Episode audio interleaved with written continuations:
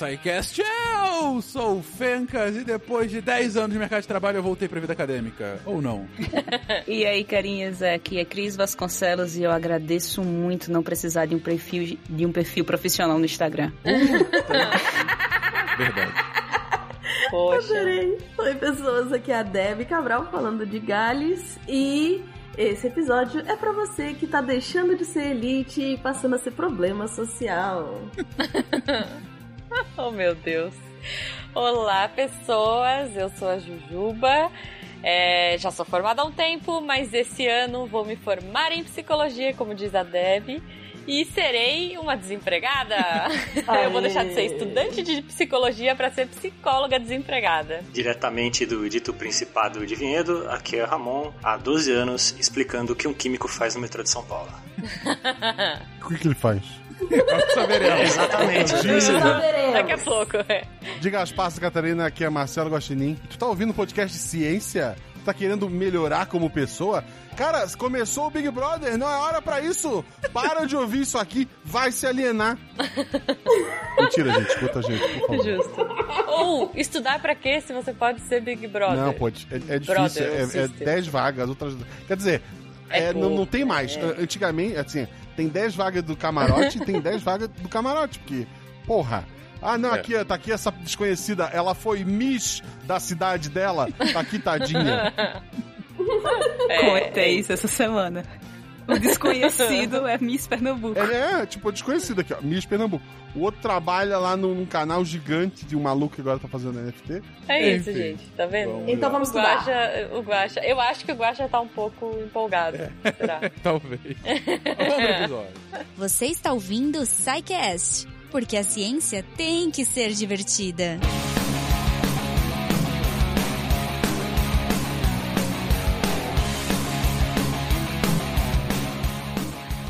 Queridões, começando aqui, esse programa é um pouquinho diferente. É mais um daqueles programas que a gente fala um pouquinho sobre o mercado, né? É, eu acho que a última vez que a gente sentou aqui para conversar sobre isso foi falando sobre a experiência acadêmica, né? Sobre como que. É, acho que foi sobre carreira, é, né? É, assim, sobre a carreira do cientista, né? Como que o cientista isso. vai conduzindo a sua carreira ao longo das suas formações, né? De uma graduação, do mestrado, doutorado, a gente falou isso em episódios passados. E aí o Ramon deu a ótima ideia ideia da gente vir aqui conversar um pouquinho sobre expectativa e realidade. Porque, pô, quando você tá ainda no colégio, pensando no que, que você vai fazer na, na, na, faculdade, ou mesmo você já entrou num curso, é claro que você tá criando alguma expectativa sobre como é que vai ser o seu futuro, como é que vai ser seu futuro no mercado de trabalho, ou seu futuro acadêmico, como que você vai viver a partir de agora, do que que você vai viver, né, a partir de agora, e se tá diretamente relacionado a essa sua formação. Ou, como acontece muitas vezes, se você vai acabar trabalhando com algo que não tem nada a ver com o que você estudou ah, na sua faculdade, ou, ou até mesmo no, mestrado ou doutorado. Então, para falar sobre isso, a gente trouxe aqui pessoas com formações acadêmicas bastante distintas, com experiências de vida igualmente distintas, né? Algumas pessoas que estiveram sempre na academia, algumas pessoas que só fizeram graduação e foram pro mercado de trabalho, algumas que fizeram isso e depois voltaram, ou começaram na academia e depois estão indo pro mercado de trabalho, enfim. Mas para contar um pouquinho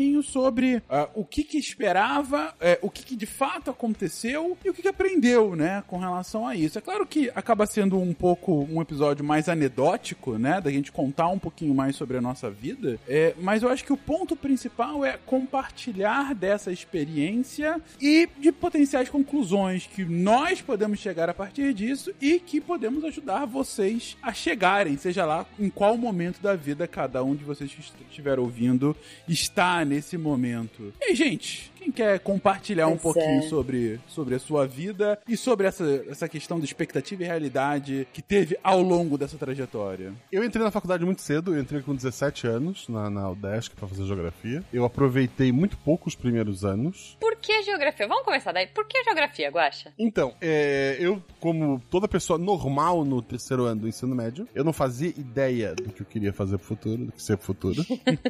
Justo. Eu, eu, eu, eu sempre sonhei ser herdeiro, mas eu descobri descobri que eu preciso ser filho de alguém com dinheiro para isso. É, Mas, é. É, como eu não, não tive essa profissão herdeiro, né? Eu, pô, meu pai queria muito que eu fizesse direito. Na época eu namorava uma menina que eu, que eu, que eu queria fazer direito também. Aí eu disse, ah, na UFSC, que tem um monte de opções de curso, eu vou me inscrever para direito, né? E eu tinha um professor de geografia que eu gostava muito. E na UDESC, o, na época, o vestibular era vocacionado. Ou seja, ia cair muita pergunta de geografia. Aí eu pensei, poxa, eu sempre tirei nota boa de geografia sem estudar muito. É uma matéria que eu gosto, né? Então. Um clássico. Pô, assim, é porque o UDESC tinha. tinha pra, pra Florianópolis, a UDESC na época tinha é, o, o CEART, que era artes cênicas, que, que era ficar pelado na sala de aula, essas coisas que acontecem. é era a de exatas administração, né? Não dá. Porque eu não sabia o que eu queria fazer, mas eu não sabia, mas alguma coisa eu sabia, né? Eu não vou entrar em administração. E daí tinha geografia, história, história só na metade do ano, eu queria fazer história, mas era só no vestibular de inverno. E pedagogia. Daí eu pensei, pô, vou fazer geografia, vou, vou trabalhar com impacto ambiental, porque a geografia que eu fui fazer, é, o curso era bacharelado e licenciatura. Tu escolhia uhum. um dos dois no, na metade do curso, né? E. Ah, o meu era assim também. Mas eu tinha as duas opções. Eu pensei, porra, quero ser professor? Não quero ser professor. Vou fazer bacharelado. Até porque meu pai, meu pai se aposentou pela Secretaria de Educação. Embora ele não fosse professor, ele trabalhava em escola, né? Uhum. Então, uma coisa que ele sempre me disse é: pode ser o que tu quiser. Aí eu falava, professor dele, quase tudo que tu quiser. e daí, porra, 17, 17 anos, sabe? É, 16 para 17 ali. E daí, porra, vamos fazer. Aí fiz pra, pra UFS que fiz direito, acabei não passando. E daí pra UDESC que fiz, pra geografia, fiquei em vigésimo e pouco, vigésimo terceiro. E, passei. E, e, e, assim, não, não, não, não, não, não é o do, do SciCast aqui, mas é uma, uma, história rápida que eu gosto muito de contar. Quando o resultado, tipo, a menina que eu namorava era mega inteligente, sabe? Eu era o tanso, que tirava só sete, porque eu só estudava o suficiente para passar de ano, eu não, eu não ia além disso, né? E daí, tipo, ninguém esperava nada de mim. Ou pelo menos pensava, porra, ela, ela vai ajudar, né? Ela vai puxar ele e tal. E daí saiu o resultado da, da Udesc, o nome dela começava com A, e daí, ordem alfabética, né? Um tempão para conseguir abrir o site, que é sempre aquela loucura. Consegui abrir o site, entrei lá, e daí o primeiro nome era A, chegou no B, não tinha aparecido o nome dela. Ela começou a chorar, ela tava no computador, ela começou a chorar. De, porra, não passei. E largou o mouse. O que, que eu fiz? Eu abracei ela, né? Assim, encostei ela no meu peito com uma mão, de forma que ela, sabe, tapando assim, o olhar dela. Com a outra mão eu catei o mouse e comecei a descer. E daí tava meu nome, eu passei, né? Aí esperei ela chorar tudo que tinha que chorar. Aí quando ela se acalmou, não, porque ano que vem a gente vai estudar e a gente vai passar. e a gente. e a gente não queria geografia mesmo, a gente quer o direito e tal. E daí eu falei, então, eu passei. Ela me olhou assim, é. como assim? É, eu, eu, eu, meu nome tá aqui, eu passei. E daí ela ficou incrédula, né? Aí eu deixei ela ali, fui lá atrás. Meu pai tava varrendo a casa lá atrás, assim, nervoso, sabe, desesperado, pensando, nossa, vou ter que vender o carro para pagar uma particular, ele tava nessa loucura. E daí ele tava varrendo lá as folhinhas secas, e daí ele perguntou: E a fulana? Deu, né, ela não, não passou. E daí ele voltou a varrer. Ele não Ai, que triste. crédito. Ele voltou Muito a varrer. Crédito. Que triste. Aí, aí eu assim. E eu passei, tá? Aí ele me olhou, ele encarou as folhas, ele me olhou de novo, ele disse, como assim? eu passei. E desce só que não fala nada, porque a, a menina tá triste, né? Ele, não, não, beleza e tal. Aí eu fui levar ela em casa. triste essa reação. Eu fui levar ela em casa. Quando eu voltei, tinha até faixa com meu nome na frente de casa, sabe? Aprovado, 10. Eu, puta merda, nunca mais posso trazer ela aqui. Não fez mais do que sua obrigação. Não, o pai ficou muito ah. feliz. Ele não queria que eu fizesse geografia. Mas depois que eu passei, porra, geografia, né? Vamos embora. É isso, né? Não vou ter que vender o carro. é, tipo, porra. E daí entrei na faculdade e tal. E, pô, pô foi, foi uma loucura. Mas foi assim, ó, tipo, eu não sabia o que queria. Tanto que daí eu queria fazer. Ah, eu vou fazer impacto ambiental, vou fazer, sei lá, mapa. E no meio do curso, a gente vai fazendo estágio, né? E eu fiz, eu dei, eu dei aula no, no Sesc pra idosos. E, tipo, eu saí dali sabendo, porra, é isso que eu sei fazer. O que eu sei fazer é como eu, como eu tô agora falando aqui com vocês, né? Tipo, porra, uhum. eu, eu tenho, assim, a oratória, eu, eu conto história. Pra, pra ensinar geografia, né? Eu vou contando as minhas histórias, loucura. E, porra, assim, os velhinhos adoraram, e o professor adorou, o pessoal que tava comigo, sabe, me elogiou, e eu disse, porra, eu sou bom em dar aula. Que merda, hum. né? Tanto bom, bom. e daí eu fui pro, pra licenciatura. É, a maioria da, da, minha turma foi pro bacharelado. E eles riam da gente. Ah, se você é professor, vocês vão ganhar pouco. E daí a diferença é que quando a gente se formou, quem escolheu o, a licenciatura ganhava como formado. E quem fez como bacharelado, não tem área pra essa porcaria, eles foram dar aula também. E daí eles ganhavam menos que a gente, porque eles ganhavam como não formado. Ah, meu Deus. Toma! ok, ok. É, é uma boa história? Não, é uma boa história, mas já aconteceu. Toma! É, não, isso é muito bom. Não, mas eu acho que, puxando seu gancho, só falando um pouco, né, de, de expectativas e realidades, tem uma parada que eu acho que é muito isso. A gente começa muito cedo. Assim, Guaxa, eu não sei, né, a, a galera em geral, mas a gente começa muito cedo. A gente tem que escolher uma carreira, escolher um futuro muito cedo. Isso é assustador. E, assim, claro que a gente sempre tem a oportunidade, eu acho que se o ouvinte tá. É, se, se, você é um ouvinte mais novo que tá ouvindo isso e falando, meu Deus, eu tenho que escolher meu futuro, relaxa. Você pode mudar. Eu, é, depois de 10 anos de formada, fui para uma segunda faculdade, nada a ver com a primeira. Mas tem isso, tem esse peso que a gente passa, né? Assim, não, você já tá se formando no colegial, que vestibular você vai prestar, que curso que você vai passar, o que, que você quer fazer, vai para federal, não vai para federal tem, eu acho que rola uma pressão assim que é bem complicada, né? Quando você tá nesse período, que é um período psicologicamente falando muito conturbado, são muitos hormônios, é muita coisa acontecendo. Ouvintes que estiverem nessa fase, força, vocês vão conseguir. é um desafio, cara. Eu também, quando, quando nos meus 17, quando eu tinha que escolher o que eu queria fazer, eu escolhi que eu queria ser atriz e que não queria fazer curso superior nenhum, né? Então, é, mas aí meu pai usou o argumento, como eu acho que eu já contei no Missangas, que é, ele queria que eu fizesse algum curso superior para se fosse presa, eu ter cela especial. É um argumento. Olha o é argumento, um argumento, da pessoa. É um argumento. Você pode discordar é. do argumento, mas é um argumento. O argumento do meu pai seria uma surra. Eu acho um argumento melhor do que o do meu pai, inclusive. Enfim, e aí nessa, nessa história de que eu tinha que escolher alguma coisa, eu falei, bom, então eu escolho que eu quero estudar na UNB, né? Essa única era, era quase que só o meu critério. E aí eu uh, também por afinidade com um professor de cursinho terminei fazendo história. Porque eu falava, ah, vai ser legal, história e teatro tem tudo a ver, né? E aí, um, para ganhar um dinheirinho ali paralelo, eu também na mesma linha do Guacha, eu era muito boa em inglês. eu dava aula de. Eu dava aula, não, antes eu dava, né? Eu tirava notas muito fáceis, sem estudar muito. Eu falei, vou dando uma aulinha de inglês ali enquanto eu não fico famosa, né, gente? E aí... Enquanto eu não vou ser chamada pro Big Brother. eu sou velha, não tinha Big Brother ainda. Mas... Oh, mas... mas. eu, Deb, como professor, cada escola que eu entrava, eu ganhava uma comunidade no Orkut. Ai, Olha mas baixa, foi isso que eu descobri. Quando eu comecei a dar aula de inglês, eu falei, gente, é meu palco! e os Excelente. infelizes ainda são obrigados a rir. Genial. Não, tipo, isso, isso é muito doido. Olha aí, olha aí. Enfim. Depois eu vou dar meu cartãozinho pra vocês. Deixa eu me formar no final do ano, tá? Eu entrei com 17 na faculdade, com 19 eu dava aula. Primeiro ano que eu dei aula, eu encontrei, sei lá, ex-namoradinha, sabe? É muito novo, né? Eu também já passei por essa experiência de dar aula muito cedo, cara. Não, é, porra, teve um cara. Eu entendo. Teve um cara no, no, no terceiro ano que ele olhou pra mim. Eu te conheço de algum lugar? Daí eu, de onde, cara? Não, não sei. Daí a gente fez a sétima série junto. eu, assim, tu, okay. tu não tem vergonha disso, não, cara?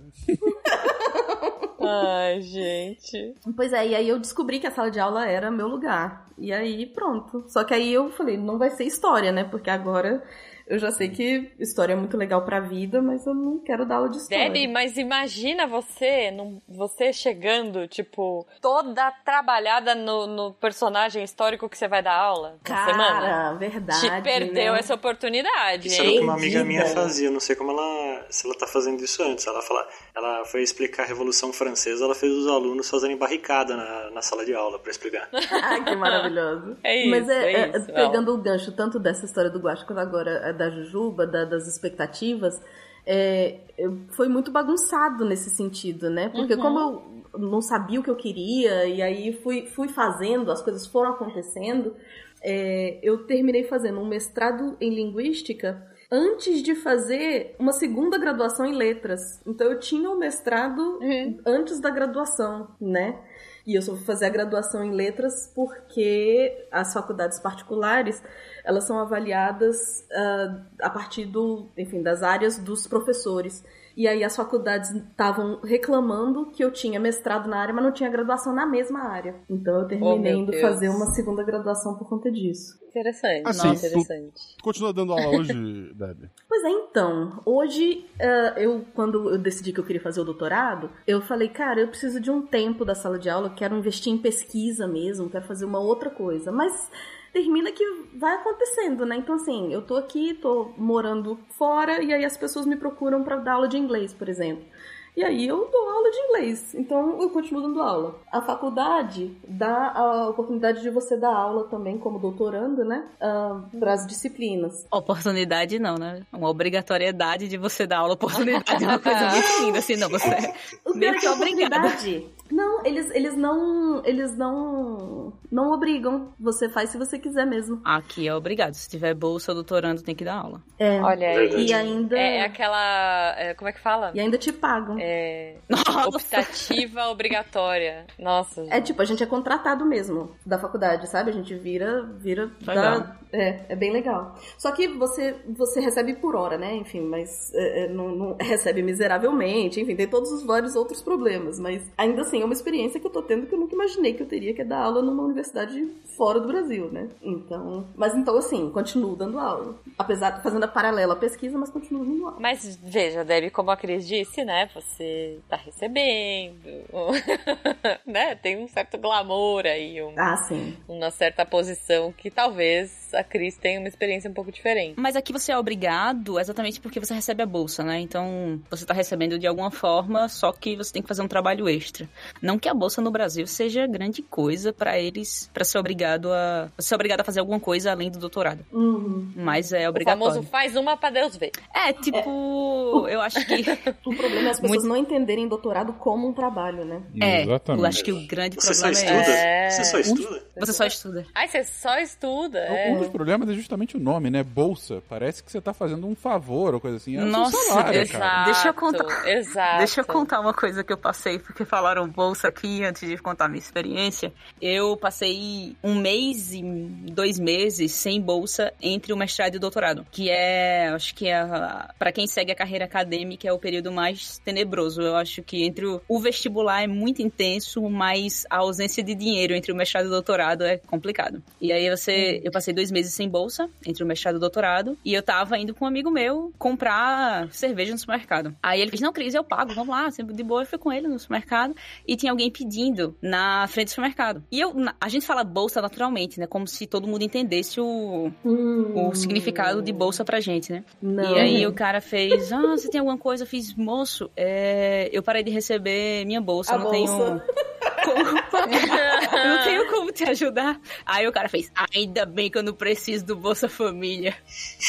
eu parei assim e fiquei. Moço. Que maravilhoso. Mas é muito louco esse negócio de faculdade, porque é muito difícil você escolher. Porque você sai da escola, você não é um adulto ainda. Você é meio que uma criança, você sai com 16, 17 anos, do nada alguém abre a porta e fala: O que você quer ser? Você fala o quê? Da sua vida? Você fala: Não, mas eu tava vendo TV Globinho, agora já vou ter que. Fala alguma coisa, mas eu não sei o que eu faço. Aproveitando seu gancho, puxando ainda a coisa da faculdade, que eu lembrei de uma história boa também, eu tava. Eu, eu, a gente foi, o meu grupo, isso na primeira, né, no design, a gente foi fazer um trabalho no fim de semana, era alguma coisa assim, a gente teve que se encontrar na faculdade e tal. E tinha uma pessoa que ficava meio ali no farol pedindo, e a gente trocava ideia, a gente conhecia, né, dava oi, bom dia, porque, mano, são quatro anos ali, né, convivendo com a pessoa, com as pessoas, enfim, a gente tinha, conhecia é, esse senhor. E aí, nesse dia, a gente passou e um amigo meu foi dar uma grana pra ele, assim, né? Tipo, final de semana, tava com trocado e tal. Aí ele falou assim: não, não, não, obrigada, de fim de semana eu não trabalho. Esse. E meu amigo ficou tipo, pô!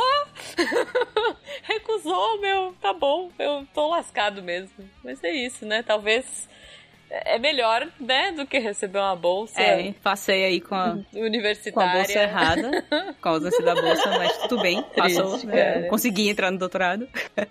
Aê. Mas ah, falando de expectativa, assim, sendo bem honesta, eu não fui uma boa aluna no colégio. Não era realmente uma boa aluna no colégio e... Olha aí, de... a crise do fundão. É, a crise era do fundão, exato. A crise era do fundão. Todo professor falava que eu não atrapalhava a aula, mas eu também não prestava atenção. Tipo, sabia o meu nome. você por... não precisasse.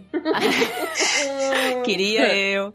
Mas eu não prestava atenção mesmo e eu descobri durante a graduação que, na verdade, não era que eu não gostava de estudar, eu só não tinha encontrado o jeito que eu gostava de estudar. Hum. Isso foi um problema para mim no colégio, eu acabei reprovando no colégio por causa disso. Eu nunca consegui estudar nada que fosse não fosse justificado o, o motivo daquilo ali. Então eu tinha sérios problemas com português porque eu não conseguia estudar português. Eu não conseguia mesmo estudar. Porque não tem motivo para você saber o que é uma oração não. subordinada, blusca, blá, blá, blá. É tipo assim, você tinha que explicar para mim o, o porquê das coisas que era muito fácil de achar em física, que era muito fácil de achar em biologia, que era muito fácil de achar em, em história. Tudo isso era muito, tipo assim, tudo para mim era contado de uma forma, em forma de história em todas as outras disciplinas, menos no português. No português era regras e eu tinha que aprender aquilo ali e eu não conseguia estudar. Eu lembro de, de botar, abrir o livro e bater com a cabeça no livro e fechar o livro e eu só não conseguia estudar e eu acabei reprovando no colégio. Ai, e chamavam, nossa, chamavam muito minha atenção na sala, assim. Eu já, eu já fui aquelas oh. alunas que o professor passava 10 minutos falando de você na frente, sabe?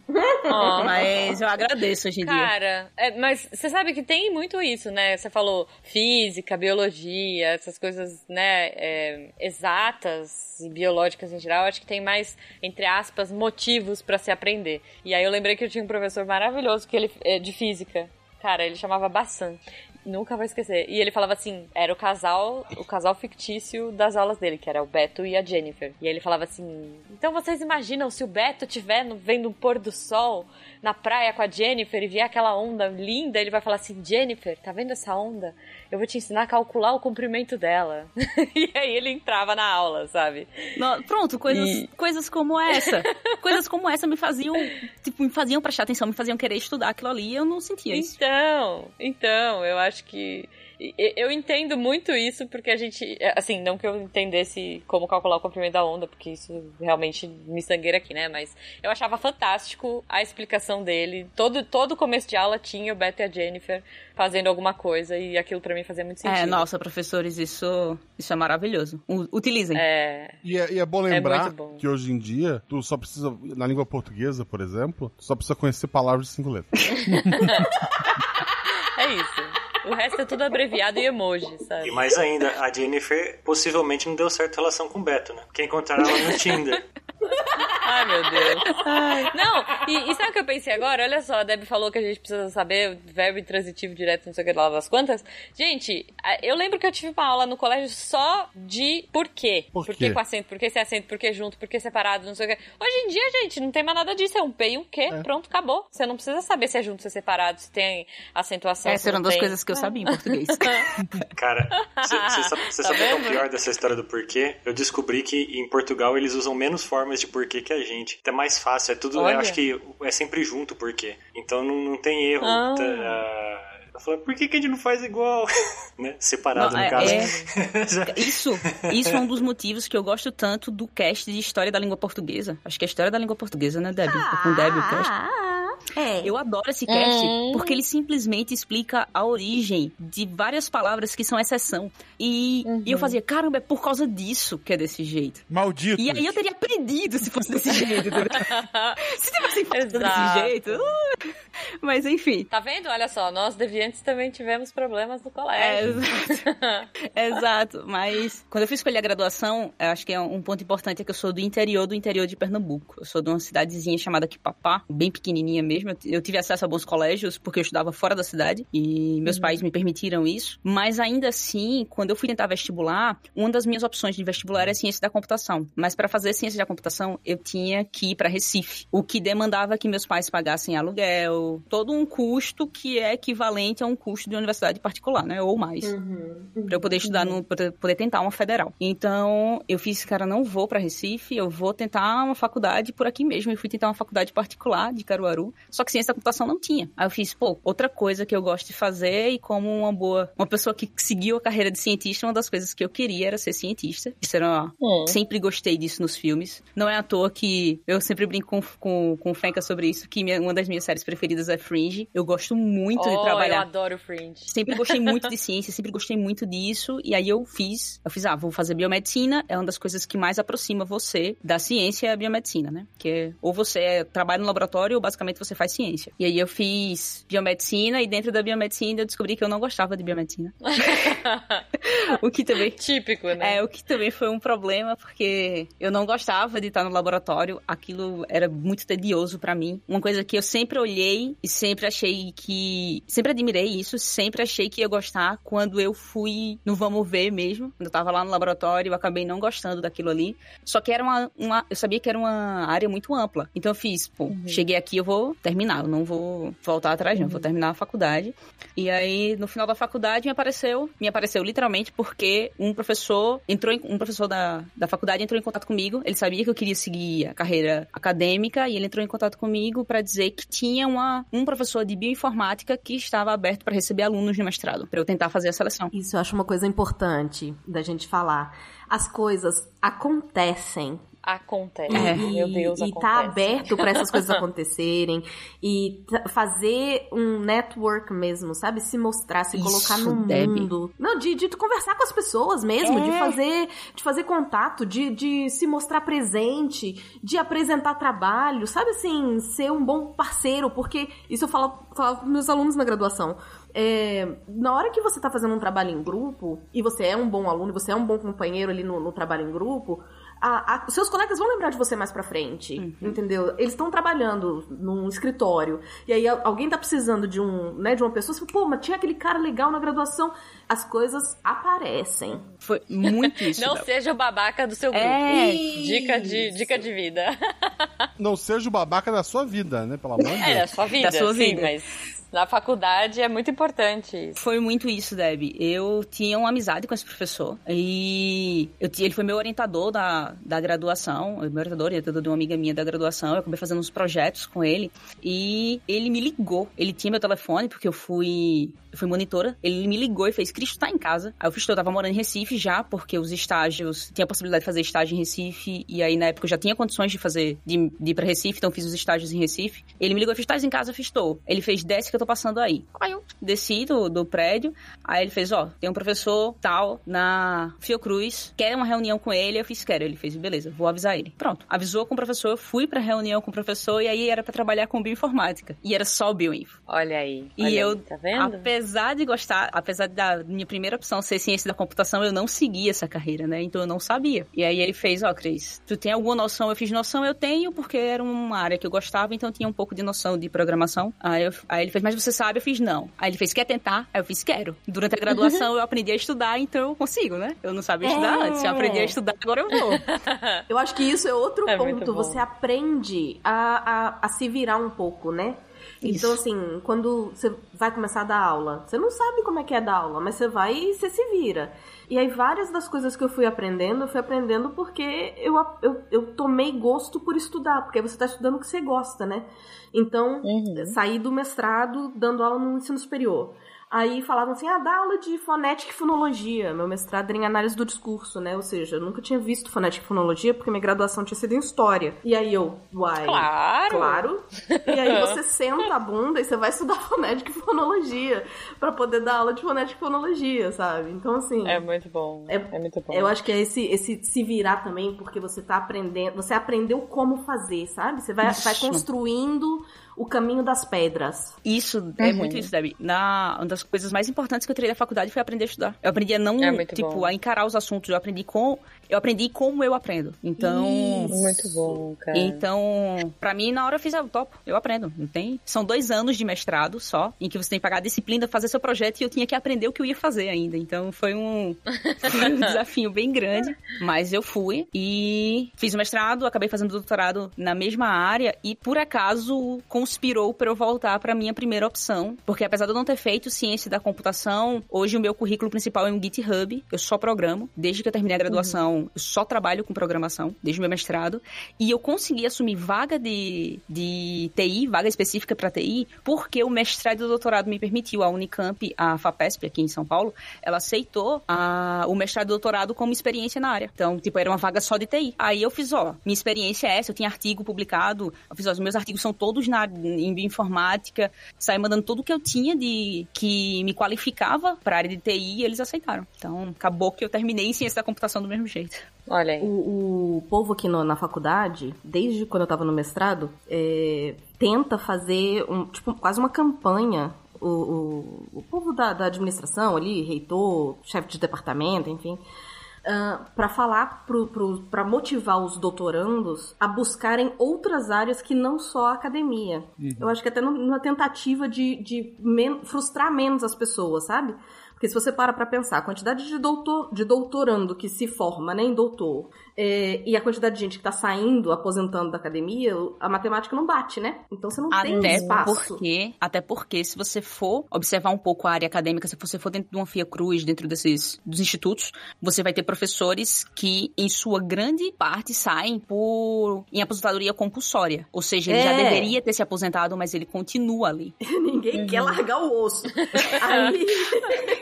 Oh, meu Deus. Não, e, eu, e tem mais uma coisa, eu acho, assim, né? Que aí vamos lá, né? Beijo Brasil. Que eu tô, eu tô percebendo um movimento nas universidades hoje, que antigamente, na, na minha primeira graduação, eu tinha um monte de professor doutor. Gente, que era o doutor que escreveu o livro de não sei das quantas, da semana do design, de não sei o que, blá blá blá.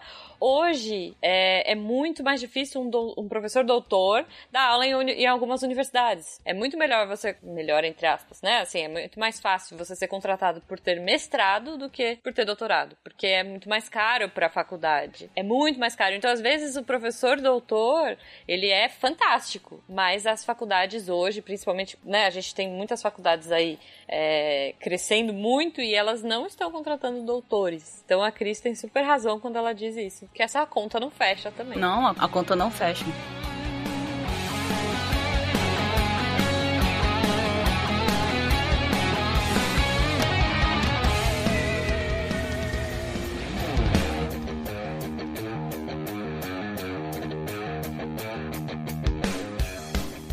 Voltando pro gancho que eu queria dar da, da Cris, que é entender que o doutorado, ele na verdade você tá adquirindo skills, né? Você tá adquirindo título de doutor. Não, gente, como é que chama isso? É, você tá habilidades. Você está você tá, sim, você tá adquirindo sim. habilidades. Então, na hora que você for para um mercado, e aí seja ele qual for, você vai trabalhar num, né, numa empresa, você vai ter a habilidade de conseguir se virar nos 30. Porque doutorado nada mais é do que se virar nos 30, 24 horas por dia. É um estresse em cima de outro, porque deu errado, você tem que achar uma solução, você tem que tomar decisões sozinha, você tem que também saber trabalhar em grupo, porque tem. Entendeu? Então, assim, as, as habilidades que você vai adquirindo ao longo dos 3, 4 anos que você vai estudar é, é o que vai te garantir essa experiência para outros mercados que não só a academia. É bem isso, bem isso, Deb. E, tipo, você tem que estar preparado para uma situação dentro do mestrado e do doutorado que eu acho que ninguém te avisa antes, que é a frustração do doutorado e do mestrado. Uma frustração Sim. típica que é você uhum. muitas vezes não ver a aplicabilidade do que você faz. Então, muitas vezes você acha seu trabalho inútil. Acontece muito, principalmente na área de ciência básica, porque você está estudando um uma proteína de um microorganismo, de uma coisa muito específica que você acha, poxa, o que é isso aqui, né? No final, o que vai dar isso aqui? Porque muitas vezes você quer que, que seu projeto, ele seja uma resposta de tudo no final, e não é. Muitas vezes quem vai ter essa resposta é seu orientador, porque ele pega o projeto de vários alunos, e aí junto... E rouba. Aquele conjunto de respostas... Também, também, também. Rouba, mentira.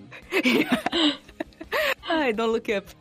Aí ele, ele pega aquele conjunto e aquele conjunto dá uma resposta mais palpável. Mas teu trabalho, ele é um tijolo. E eu vi, eu passei por isso, mas eu vi isso muito abertamente porque nos últimos, no último ano, nos últimos anos do meu doutorado, uh, saiu a publicação na revista Nature da quantidade de pessoas com doutorado que tinham depressão ou qualquer outra doença que se enquadrasse no, nesse tipo, né? Ansiedade, depressão. E aí eles começaram a pesquisar, fazer perguntas para alunos de mestrado e doutorado do que mais frustrava eles. E a grande maioria respondeu que, é que não via aplicabilidade. E não era que o trabalho não era aplicável. É porque seu trabalho ele é literalmente um ponto. Então você tem que entender que você vai passar por isso durante a vida acadêmica. E eu diria que a, a minha experiência é que a frustração é quase diária. Não, uhum. mentira, não é por aí. Mas assim, é você faz. Vocês estão deixando assim, olha, super propaganda para os futuros doutorandos. Mas, gente, é porque eu acho que eu nunca, nunca me prepararam para isso, sabe? Porque eu tô vivendo hoje. Justo. Que é essa sensação de que você faz. Aí o orientador fala: melhorou, mas ainda não é isso. melhorou, tipo, hum, mas ainda não é isso. É. E caraca, quando é que vai ser? Sabe assim? E é a sensação, é entender que nunca vai ser. Porque todo o processo é um processo. E o que te termina te limitando é a data de que você tem que entregar Exato. aquilo, sabe? Então, Exato. enfim, é, eu acho que é um processo de, é de lidar com as próprias frustrações num nível corriqueiro que é desesperador. A gente entra querendo o eureka e Isso. esquece que para vir um eureka vem muitos erros antes, né? Exatamente, exatamente. É, ainda mais que, na verdade, que o doutorado, na verdade, é uma não deixa de ser uma pesquisa que ela é inédita, né? Então, na verdade, você é a primeira pessoa que está estudando. Pode ter outras pessoas estudando a mesma área que você, mas não exatamente aquilo que você está estudando. Então a probabilidade de você é, bater muitas vezes a cara até conseguir chegar em alguma conclusão, ou, ou na verdade só chegar à conclusão que não dá para fazer aquilo que você está estudando, né, é, é, é, como vocês falaram, uma, uma probabilidade grande de é, de você encontrar frustração diariamente, mas é, é, é, é parte, né? Como, quando você entende é. como foi colocado, né? Que você está fazendo parte de um, de, um, de um, todo, né? Tem um monte de gente de uma academia, é cada um dando a sua contribuição para chegar numa coisa melhor, isso ajuda. Claro que às vezes não é tão fácil você conseguir fazer esse transporte. Mas é um processo solitário. é. Muitas vezes sim. E é tão isso, Ramon, é tão um tijolinho o que você faz que eu acho que uma das maiores recompensas que você tem não é nem quando você termina, você publica seu artigo, você entrega sua tese. É quando alguém cita sua tese e com ela ele fez alguma coisa. Aí você vê, você faz, cara, ele usou para isso. E isso valeu. é uma parte muito legal. Valeu. oh, ele fez isso com o meu trabalho, valeu, minha então frustração. valeu. Entendeu? É, é bem Eu não fiz doutorado, eu fico super feliz quando alguém vem perguntar o que eu faço. imagino como, como é pra isso, né? Por aí. É, esse ponto que você trouxe agora, meu Cris, é um negócio que eu, eu gosto sempre de repetir aqui no SciCast. Você tá trazendo a experiência pessoal pro que eu acho que é uma das coisas mais encantadoras da ciência, que é, olha, eu de fato tô dê, dê minha contribuição, dê a minha pecinha de Lego para isso que a gente chama de conhecimento humano, né? É, é o que você falou, um outro pesquisador se pautou no meu trabalho, se baseou no meu trabalho, partiu do meu trabalho, ou está tentando refutar o meu trabalho, mas enfim, de alguma está construindo mais conhecimento a partir do que eu estudei e a partir do que eu produzi. Ou seja, o meu esforço individual ou o esforço do meu laboratório, do meu time, da minha faculdade, é um esforço que é compartilhado compartilhado com esse conhecimento que a gente chama de conhecimento científico, né, geral, conhecimento humano. Então, o, o Ramon trouxe bem, ah, você está trazendo algo potencialmente inédito, né? Você está dando a sua contribuição nova. E até antes você tinha comentado, Cris, já ciência pura principalmente, né, que você não vê uma aplicação tão direta. Às vezes a aplicação vai se dar daqui a 5, 10, 20, 30 anos lá na frente, que de fato o que você está construindo hoje vai ser mais palpável. Mas ao mesmo tempo, e isso, claro, pode gerar é, essa, é, é, esses, esses sentimentos né, de insegurança, de, de imprevisibilidade ou até de frustração, porque você não está vendo aquele negócio acontecer. Ou, como disse a Deb, essa frustração diária quase, né? De ainda não tá pronto. É, e, e, talvez eu acho que uma das conclusões que eu tô tirando de, de, ouvir de vocês é justamente essa de você que permanece na vida acadêmica, né, depois de uma graduação, tá no mestrado, tá principalmente num doutorado depois, e que pode estar tá sentindo essa frustração, que pode estar tá sentindo isso, você tem alguns caminhos para lidar com isso pessoalmente, e, e uma das respostas é tentar internalizar, e isso é dificílimo, não, não falando que isso é, é, é trivial, pelo contrário, mas mas internalizar essa sua contribuição, bom, para a ciência, né? É, no limite, você quer saber, ok, mas como isso vai pagar meu próximo boleto? É, mas de qualquer forma, é, eu, eu, repito, de um ponto de vista bem pessoal, é, eu vejo isso de fato como a grande diferença, né? Que, que o pesquisador que continua na academia continua fazendo. Mas é claro que nem sempre isso é o futuro de cada um aqui individualmente. E como eu disse, o boleto não vai se pagar sozinho, muito menos com bolsas que não são ajustadas há quase uma década. É, então, muitas vezes, você tem essa migração. Mesmo de que você continuou na vida acadêmica pós-graduação, você vai para o mercado de trabalho. Que é o seu caso agora, né, Cris? E que é o caso do Ramon já há alguns anos. E é isso que eu queria ouvir um pouquinho de vocês. Uh, o que, que motivou vocês a irem para o mercado de trabalho? De sair sair temporariamente ou de forma definitiva da academia e ir para o mercado de trabalho e algumas vezes, como no caso do, do Ramon, para algo que absolutamente não tem nada a ver com a sua graduação. Alaguacha, agora a resposta vem. Pelo incrível que pareça, até tem. O concurso que eu fiz era para químico mesmo. É, não, é verdade. mas, vamos lá. É, é, o que acontece, né? É, quando eu estava no, no colegial, só fazer um, uma recapitulada rápida, é, eu, eu tinha muita certeza que, que eu estava é, no comecinho eu ainda tinha dúvida se eu ia fazer química, física ou psicologia que nem a Jujuba, mas é, né, depois eu fui, conforme eu fui é, indo mais para frente, eu, eu, percebi que química era, era uma, uma paixão grande minha, que, que era um lugar que eu queria estar. E realmente foi uma, uma faculdade que me trouxe muitas realizações, né? Tudo aquilo que, que eu não entendia durante o curso, eu, eu falei, pô, por que eles ensinaram assim, né? Eu, gostava bastante. E eu tinha certeza que eu ia ser acadêmico, né? Acho que o gancho que você fez agora foi, foi até perfeito, né? Eu, eu tinha certeza que eu ia entrar, fazer mestrado, doutorado, ia morrer dentro da academia, virar professor de faculdade, ia ficar dando aula. É, Ter que aposentar compulsoriamente. Exatamente, é, o pessoal me varrer lá por, por qualquer coisa assim. Só que tava no finalzinho da, da graduação e daí tem uma, uma síndrome que eu acho que bate em quase todo mundo, né? Que tá acabando a faculdade e você fala, meu Deus, e agora, né? Porque até, até você che chegar na faculdade, você sabe mais ou menos, né? você tá pensando, tem uma, uma ordem das coisas. Quando no finalzinho da faculdade, começa a bater um vazio, assim, fala, meu Deus, vai acabar e não tem mais nada ali na frente, né? Eu não sei qual é o próximo passo. E eu fiquei meio assim, nossa, né? passei um semestre meio, meio, meio deprima no sentido é, coloquial da coisa, né? Não, não de verdade. Eu falei, nossa, o que, que eu vou fazer, né? Ah, eu sempre falei que eu queria ir pra academia, mas eu não tenho certeza, né, se, se eu gosto do mercado, porque eu nunca fui, né, não fiz, é, eu só fiz iniciação científica, não fui fazer estágio, porque o curso que eu faço não exigia é, estágio em empresa e tudo mais, né, então eu achava é, que eu não tinha experiência suficiente para é, para ver isso, né? E quando eu comecei a participar daqueles processos trainee que o pessoal fazia, não sei se ainda fazem hoje, deve fazer, é, dessas empresas grandes, Coca-Cola. É, ah, tem. É, então, tem. É, e uma, empresas químicas grandes, inclusive, né? É, paga nós aí. eu, eu via que, na verdade, o pessoal é, tinha. tava mais tempo, né? Tinha uns dois, três anos a mais de idade que eu, geralmente. Só que tinha tido experiência internacional, porque tinha feito. estudado um pouco fora, conseguido fazer estágio. Eu falei, pô, né? Não tenho como competir com esse pessoal, né? Eu conseguia chegar até na, naquela, na hora de, daquelas dinâmicas lá, mas o pessoal tinha muito mais qualificação curricular, né? E eu falava, nossa, é, eu preciso, né, voltar, dar uns dois passos para trás, né? E, e daí eu vou chegar com a idade deles no mesmo lugar, mais ou menos, né? Se tudo der certo. Então, a, a, faculdade que eu fiz lá na Unicamp dava uma oportunidade de fazer o que a gente chama de reingresso, né? Que é você fazer uma segunda modalidade dentro do mesmo curso eu comecei a fazer é, a parte de, de química com atribuições tecnológicas, que eles chamam, né? Que seria como se fosse uma química industrial, mais ou menos a mesma coisa, tá? Só para facilitar. E comecei a procurar vaga de estágio. Consegui é, em um lugar, um pouquinho depois eu, eu troquei para um, algo que estava mais interessante para mim, que era de pesquisa mesmo, que eu né? Mesmo é, não estando na academia, eu gostava de pesquisa e possivelmente se eu fosse trabalhar, eu ia querer trabalhar com essa área também. Só que daí surgiu uma oportunidade de bolsa. É, e, e, um pouco antes disso, eu tinha feito um concurso público que tinha aparecido uma. uma, uma é, tava fazendo concurso público, na verdade, né? Apareceu uma, um, um, cartaz lá na Unicamp falando do, de vaga para metrô. É, quase todo mundo do, do curso de química não deu bola, porque falou: aqui quem vai precisar de um químico no metrô? E exatamente, né? Eu falei, ah, vou dar uma olhada e tinha vaga para química, eu me inscrevi.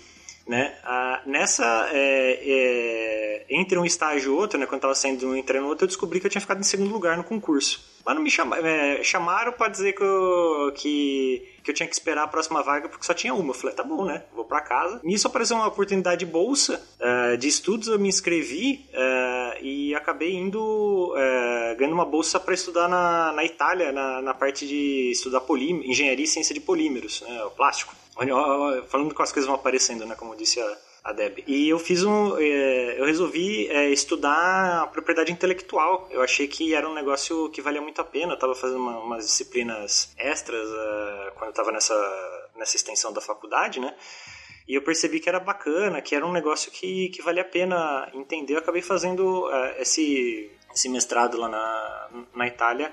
É, falando sobre propriedade intelectual na minha dissertação. Curiosamente, quando eu voltei, né, eu ia terminar o, a faculdade que eu tinha recomeçado, me chamaram para trabalhar no metrô. Aí tranca a faculdade de vez, né? Falou, oh, obrigado, Unicamp, né, por ter todo esse tempo. e, e, e, fui trabalhar é, numa área que estava sendo montada, né? Tava começando a área de meio ambiente do, do metrô de São Paulo. Eles estavam buscando é, estudar e fazer os seus inventários de emissões de gás de efeito estufa, estavam estudando o mercado de carbono, estavam querendo é, alguém com um perfil um pouco mais acadêmico é, para trabalhar com essa área. E viram que tinha, né, do, dos que tinham prestado é, tinha vaga disponível, né? É, tinha a maior parte era tudo engenheiro e daí tinha, tinha um químico perdido lá e falaram, ah, vamos chamar o químico, né?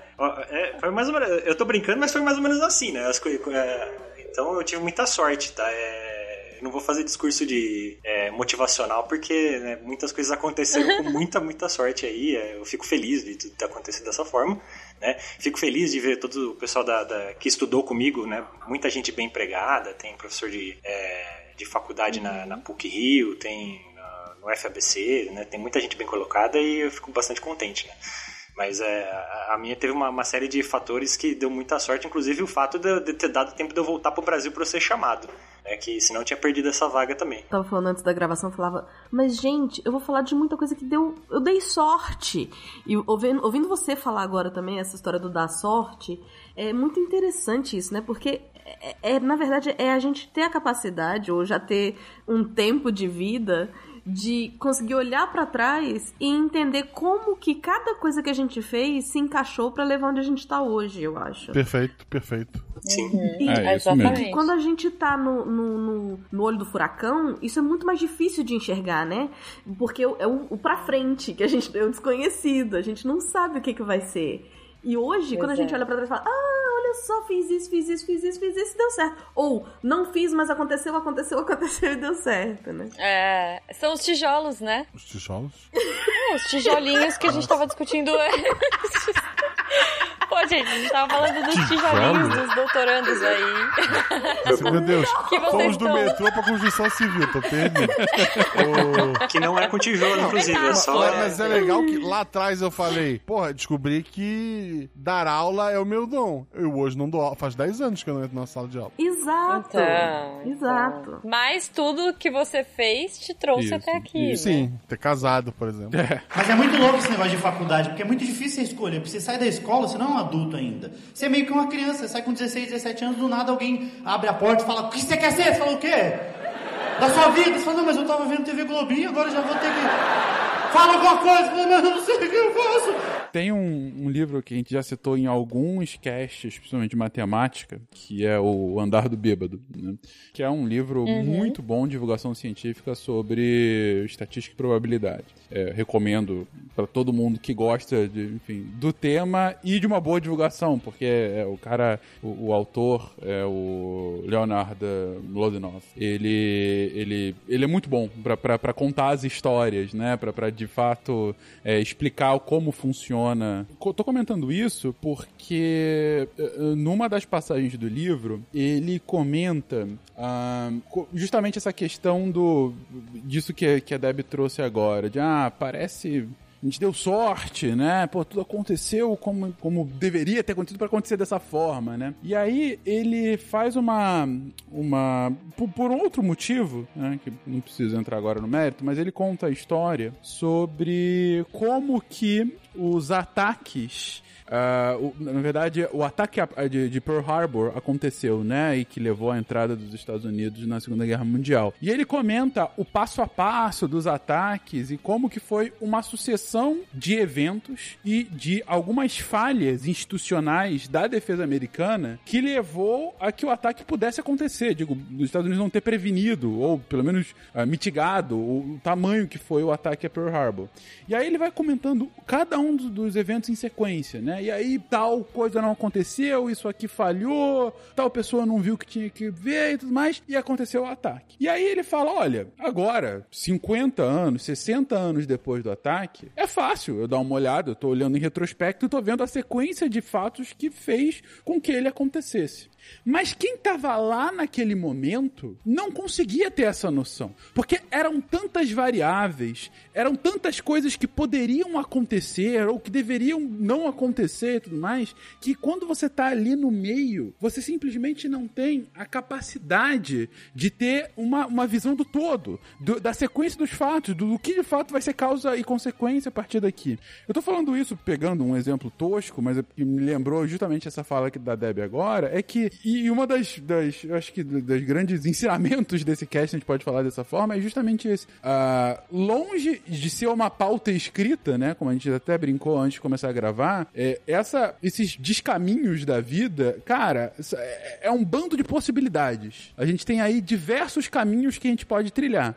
Alguns caminhos vão fechar, outras possibilidades lá na frente, mas vão abrir tantos outros. E, e, e justamente quando o Ramon fala, não, eu tive muita sorte, a Deb fala, bom, eu tive muita sorte de ter acontecido dessa forma. Sorte ou não, acaba sendo um julgamento de valor, né? Deu sorte porque hoje tá numa situação boa. Ou a gente poderia falar que não deu sorte porque hoje a, a situação não tá boa assim. O fato é que vocês tiveram oportunidades e escolheram A e não B e chegaram na sua situação hoje.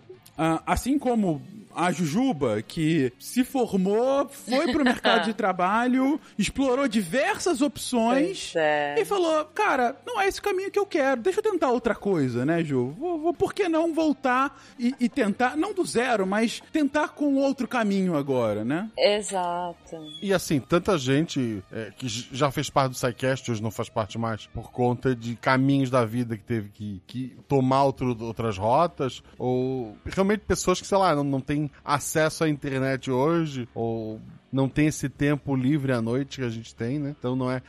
Assim, não, não é aquele papo de, de coach, né? Nossa, a gente deu sorte, você pode dar sorte também. Tipo, não, não é assim que funciona, né? É, até porque eu queria deixar só uma observação que eu, eu, tenho total consciência que eu tive muita sorte, mas eu também tenho muito privilégio na minha vida. Sim, claro. De poder tá, de ter estudado em escolas boas, particulares, de ter conseguido ter tempo para estudar, para ir para a UNB, não precisar trabalhar, de, né? Então tem, tem tem sorte, mas tem também um monte de privilégio no meio. E um monte de méritos também. Sim, assim, sim, sim. De, de, esforço seu, de dedicação, né? De muitas horas. Não mérito de tipo, ah, sou herdeira porque eu mereci. Meu pai me proibiu de, de, de trabalhar. Quer, quer trabalhar? Termina a faculdade, depois tu trabalha. Vamos, vamos lá. É isso, é isso. É muito. Nesse ponto, eu super concordo com os privilégios. Sim. E o Vegas falou dos caminhos tortos, né, gente? Veja, quando eu comecei a, a fazer, né, quando eu... Primeiro que é isso, que nem eu gosto, assim, pô, tenho 17 anos, eu, eu entrei na faculdade com 17, né, é, eu faço aniversário no meio do ano. Então, quando eu comecei a pensar no que eu queria da, da minha vida acadêmica, o que, que eu queria fazer, eu tinha 16 anos, né, e já estava na hora de pensar, porque você tem que se inscrever, porque o vestibular é em setembro, né? Tem essas loucuras, assim, as coisas começam muito antes de você se formar, de acabar a sua graduação é, no colégio. E aí, é, eu tava nem um pouco decidida, não, não tava que nem vocês, assim, não, acho que eu gosto disso aqui, acho que eu... Eu não fazia ideia, mas eu não fazia ideia no nível muito federal, assim, que eu não sabia se eu queria medicina, se eu queria engenharia ou se eu queria design. Primeiro porque design era uma coisa que... O que, que é design? Até hoje eu tenho dificuldade, ainda bem que eu fui para psicologia, mas até hoje eu tenho dificuldade de explicar para as pessoas o que é o design, o que, que um designer faz, que o, o profissional é o designer e que a coisa é o design, sabe? Ainda rolam essas coisas. E, e aí eu falei, não, acho que eu vou fazer medicina. Eu não sei. Tava nessas. Só que aí, desde pequena, eu sempre quis trabalhar na editora Abril. E eu falava, não, eu quero fazer revista. Eu quero trabalhar na super interessante, olha só. É... Então eu acho que eu vou fazer design. Porque eu acho que esse é o futuro. Quem diria, né? Nem existe revista. o futuro são essas revistas, né? isso, o futuro é isso aí, ó. É revista. Eu vou trabalhar na Abril. E minha mãe fala. E hoje você está no SciCast. Exatamente. Então, é um podcast veja, olha aí. Super olha o andar do bêbado. Exatamente. Olha o andar do bêbado. Eu falava, não, eu vou fazer. Então eu, eu prestei faculdade de design. Na época que eu entrei, né, gente? Somos aqui grupo de risco. Não tinha design gráfico na minha faculdade. Primeiro que a AMB. É, não, não tinha pública, né? Não tinha faculdade pública de design não tinha design gráfico, ou você fazia desenho industrial, ou você fazia arquitetura na USP, por exemplo, para ir para o design você tinha que fazer arquitetura na USP. É, e aí eu falei, não, prestei arquitetura até, mas como segunda opção. Primeiro na USP eu prestei editoração, que era uma parada que tinha, sei lá, 10 vagas. Obviamente eu não passei. Eu teria passado em medicina naquele ano, porque a nota de corte de editoração foi um ponto mais alta que a de medicina e eu fiquei um ponto abaixo. Mas enfim. E aí eu falei, não, é isso que eu vou fazer da minha vida, meu Deus, design. É, vou fazer design, vou fazer design gráfico, vou fazer revista, vou trabalhar na Mundo Estranho, e é isso, exato. E eu queria trazer um outro ponto, né, dessas, desse andar do bêbado da vida, que é a, o, a graduação. Vocês falaram aí, algumas pessoas falaram da dúvida no meio da graduação e tudo mais. Eu super tive dúvida no meio da minha graduação, do tipo, será que eu tô fazendo a coisa certa? Será que é isso mesmo que eu quero? Será que eu gosto disso? Pensei em trocar pra hotelaria, pensei em trocar pra. No, no meio do curso, sabe? Aí eu falei, poxa, tô no meio do curso, acho que eu vou terminar, acho que não sei. É, não sei se é uma característica do design, né? Que ele é muito amplo, que a gente tem muitas possibilidades aí no meio do caminho. E aí eu comecei a gostar muito de animação, de produção, de filme, de TV no meio do processo e, é, e, e tava esperando, né? espero até hoje a, a editora Abril me responder, porque eu fiz a entrevista e eles nunca me responderam.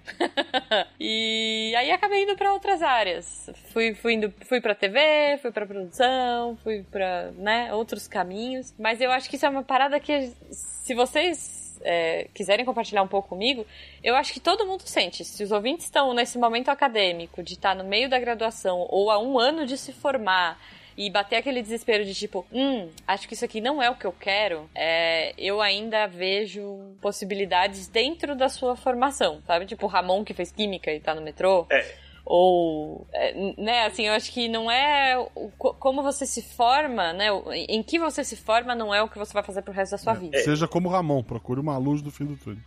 É, isso essa foi boa. Uh, deixa, não, isso, isso, que eu ia falar na verdade é isso que você tá falando é justamente o que eu ia comentar. Não é raro às vezes a, a pessoa terminou a faculdade e ela acha que aquilo que ela se formou é uma, uma pedra inamovível né uma coisa que Exato. ela fala, não, exato. eu me formei em engenharia e então eu vou ter que, sei lá, me formei em engenharia de materiais, então vou ter que procurar uma empresa que trabalhe, precisa de um engenheiro de materiais para fazer análise de, de resistência, etc, etc. É não, isso. não necessariamente. Se não for isso, não vai ter. Exato. Não é. vai ser. Então eu não vou nem me formar. Tem, tem isso, assim. Eu não sei se tem aquele pé frio pré-formatura. É, né? Tipo, não tem pessoas que têm pé frio de casamento, sei lá, um pouquinho antes de casar começa a ter aquele medinho, assim, meu Deus, é a pessoa que eu vou viver muito tempo na minha vida. Hoje, hoje em dia a gente nem fala mais pro resto da vida, porque, né, enfim, as coisas mudam. E a faculdade é assim, gente, também. Você vai chegar perto da sua graduação, você vai falar, ai, mas agora eu já não sei se é isso que eu quero, não sei se. Cara, eu acho que esse é o menor dos problemas por dois motivos. Primeiro, é, quando eu entrei na minha faculdade, eu queria trabalhar na Mundo Estranho, ou na super interessante em revista de papel. Quando eu me formei, já não existia revista de papel, né? Era tudo online, era tudo. É, tava começando a moda da ta, do tablet, né? Do, do celular, smartphones. Então, assim, eu comecei a. Eu estudei tipo web 2.0 na faculdade. Eu entrei aprendendo editoração gráfica e saí aprendendo Web 2.0 e como fazer edição eletrônica, porque ninguém lê revista mais. É, não, tu falou, ah, física, ué, sabe? Que hoje não existe mais é, revista Física. Física. É, não é. tem mais online também, tá, Ju? É, não. Mas na época que eu me formei tinha, ah, tá? tá? Veja. 15 anos atrás tinha. Mas você falou da Abril, da Veja, agora eu me confundi um pouco, hein? Revista. Abril, Oi? Veja, revista. Não, acabou? Não entendi. Não entendi. Não, ainda tem porque é. ainda existe hamster, né? Você tem que forrar a parte de baixo da gaiola. Funciona. É isso, Funciona. é isso. Assim, Diminuiu sensivelmente a importância e, cara, é, é, sem dúvida Sim, é, é um peso. outro mundo. Local que, olha é. só, local que não vende peixe, não vende jornal. Maravilhoso. Muito bom. Mas, e, e, é isso, né? Poxa, me formei, eu, eu acho que eu fiz de um tudo, de um tudo nessa vida, menos o que eu me preparei quatro anos para fazer, que era design gráfico, sabe? Assim, é, eu saí totalmente preparada para isso e foi a única coisa que eu não fiz, a não ser, tipo assim, cartão de visita pro primo. Pro coisa, RP Guacha? Sabe? Pro RP Guacha. Assim, a Jujuba coisas fez, muito próximas. A Jujuba fez o cartão do RP Guacha. Eu gastei é uma grana imprimindo aquela porcaria e daí veio a pandemia. ah, mas aí não é culpa minha, veja. Não, assim, Calma aí. a gente tá falando aqui sobre causalidade. Eu queria deixar exato, isso registrado. Exato. Então, e as coisas da vida vão levando a gente. É, fiz animação, fiz publicidade, vendi chocolate, shampoo. E aí, um momento eu falei: chega, não quero isso. Ferrei a cabeça de todo mundo. Acho que agora eu quero ajudar a consertar essas cabeças que eu ferrei com a publicidade. Comecei a pegar rancinho da minha área cansei da minha área. E aí eu falei, nossa, acabou pra mim? Tô, tô mais velha, né? Agora eu acho que eu vou compartilhar pra gente, pra, pra puxar. Eu e o Fenquinhas, a gente tem a mesma idade, a gente tá num momento muito uhum. parecido. É, putz, não, eu já tô muito mais velha, eu tô, tô, louca, faz 10 anos que eu me formei, eu vou fazer outra faculdade. Eu tinha 31 anos quando eu fui fazer psicologia, né? Que foi minha segunda graduação. Eu me formei aos 21 e depois, aos 31, eu fui pra segunda graduação. E eu falava, nossa, mas eu vou me formar com 36. Meu Deus, isso é uma coisa tão absurda de pensar e tudo mais. E, e, e cara, hoje eu vejo que não, que é, é super normal. Eu acho que a gente tá num movimento desses, né? De assim, eu acho que o SciCast tem uma baita influência na minha decisão de, de ir pra psicologia. É, já era uma coisa que eu gostava, né? Eu queria, veja, lembrando lá que eu até prestei medicina também é, como segunda opção e, e, acabei decidindo não fazer e tal, mas eu com certeza que iria para neuro, que era uma coisa que eu adorava e estou aqui, olha só, tantos anos depois, numa nova graduação, indo para uma pós de neuropsicologia. É, eu acho que se os ouvintes que eu, eu tô pensando em todos os todas as possibilidades de fases de vocês ouvintes. Se vocês estão nesse momento da vida de falar, putz, não, eu tô muito velho para começar uma coisa nova. Não, ah, acho que eu vou ficar por aqui mesmo. Ou, ah, tô na minha zona de conforto, sei lá o que, ou tá com medo de trocar cara, eu digo que a gente pode dar a nossa cara a tapa e pode dar super certo, né? Eu vim e... com 38 anos começar um segundo mestrado e começar o doutorado aos 39. Então, eu acho que idade não é um impeditivo, pelo contrário, assim, eu acho que se eu tivesse de cara optado pela psicologia, e eu faço eu falo isso para as minhas amigas da faculdade que estão com 17, 18, estão nessas dúvidas também, né? Eu falo assim, meninas, quer dizer, agora elas estão mais velhas, né? Mas quando a gente entrou. É, primeiro que não é imutável e segundo que as coisas, né, vão acontecendo e vão mudando e vocês vão fazer caminhos que a gente nem imagina. E é, eu, eu acho que se eu tivesse feito com 17 a psicologia, eu não teria é, essa minha bagagem, todo esse meu histórico que eu construí nesses anos todos e que me prepararam para o que eu tô agora, para o momento que eu tô agora, e que talvez eu tivesse seguido uma carreira muito diferente, né? Tivesse feito escolhas acadêmicas dentro da psicologia muito diferentes. Então eu acho que não existe momento certo e momento errado para escolher uma profissão, para escolher escolher um caminho, para escolher uma graduação. E por que não escolher um país, né, Finquinha?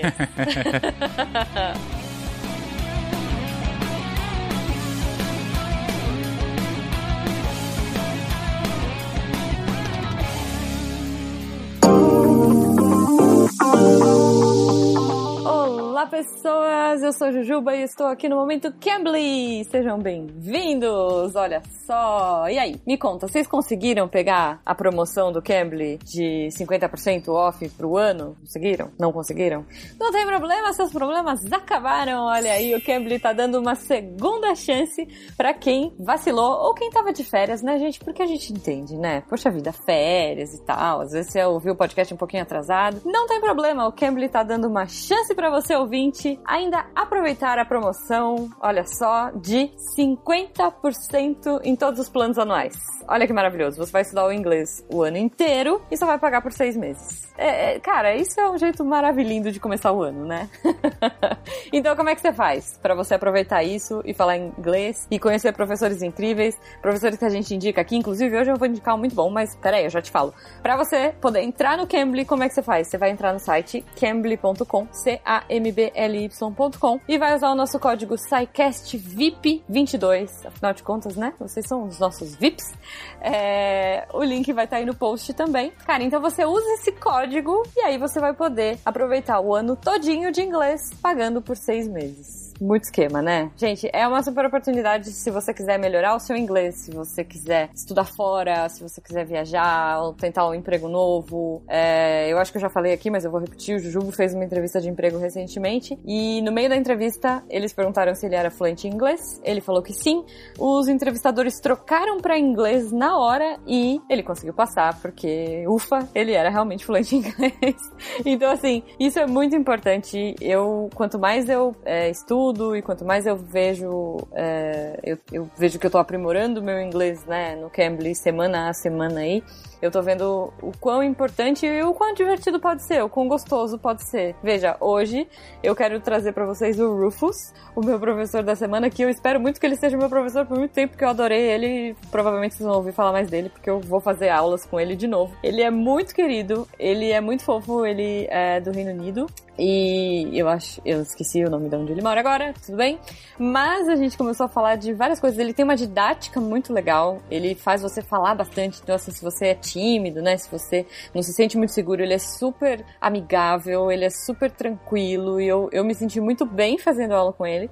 E a gente falou de tudo. A gente falou de videogame, a gente falou de, de carreira, a gente, putz, assim, fomos para muitos lados diferentes. E a gente começou a falar de pets, porque não, né, gente? Olha aí.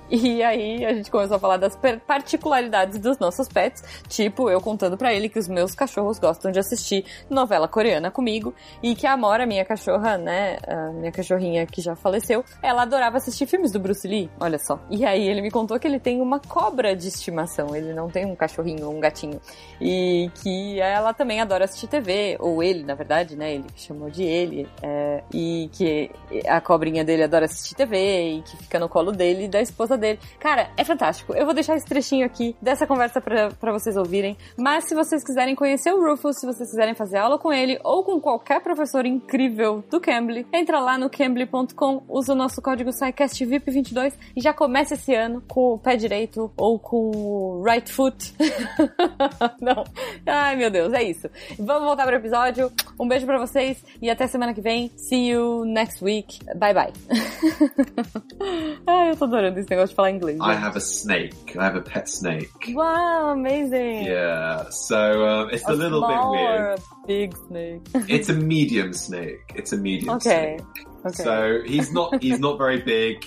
He's not poisonous. He won't okay. kill you. He's quite friendly. He is quite friendly. Oh, cute. I get him out and he likes to sit on my lap. Yeah. And, and he like he likes to watch TV. He does like to watch TV. Cool. Yeah. Cool. So, yeah. But, yeah. any show, it's, any show that he prefers? any any show. He just likes to watch the TV. Oh, okay, okay. Because yeah. this Labrador prefers Korean dramas, especially really? with uh, music. Yeah. oh wow. Interesting. Yeah, I don't know why. I had a, a before them. I had a female dog who loved uh, Bruce Lee. Every okay. time I watch Bruce Lee movies, she stopped to watch with me. That's so. I don't know. My my dog's like the Asian entertainment. That's so strange. Wow. Yeah. okay. Oh.